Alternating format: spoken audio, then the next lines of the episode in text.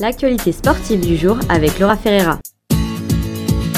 Bonjour tout le monde, j'espère que vous allez bien et que vous avez passé un bon week-end. Du côté du sport, beaucoup de victoires et nous commençons par celle du tennis. C'est Simona Alep qui remporte le troisième titre féminin de l'Omnium Bank National et pour le titre masculin, c'est Pablo Coreno Busta, l'espagnol de 31 ans, qui remporte son premier titre. Une victoire bien difficile et méritée pour l'athlète.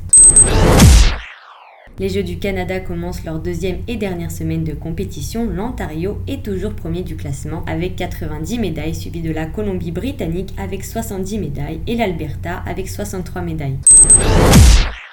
Du côté du football, le FC Montréal continue d'étonner ses supporters avec une victoire de 3 à 2 ce week-end contre le Texas. C'est également une belle victoire de 3 à 1 pour le FC Toronto contre les Portland Timbers. Une nouvelle vient de tomber, la FIFA a suspendu deux joueurs pour dopage de substances interdites lors des qualifications pour la Coupe du Monde de cette année. L'attaquant Eric Alejandro Rivera a reçu un test positif aux stéroïdes après une défaite de 3 à 0 contre le Canada. Il est suspendu de match jusqu'au 5 octobre 2025. Le joueur Sabri Ali Mohamed, déclaré positif à la testostérone après une défaite de 4 à 0 contre l'Algérie, est suspendu également jusqu'au 11 janvier 2026.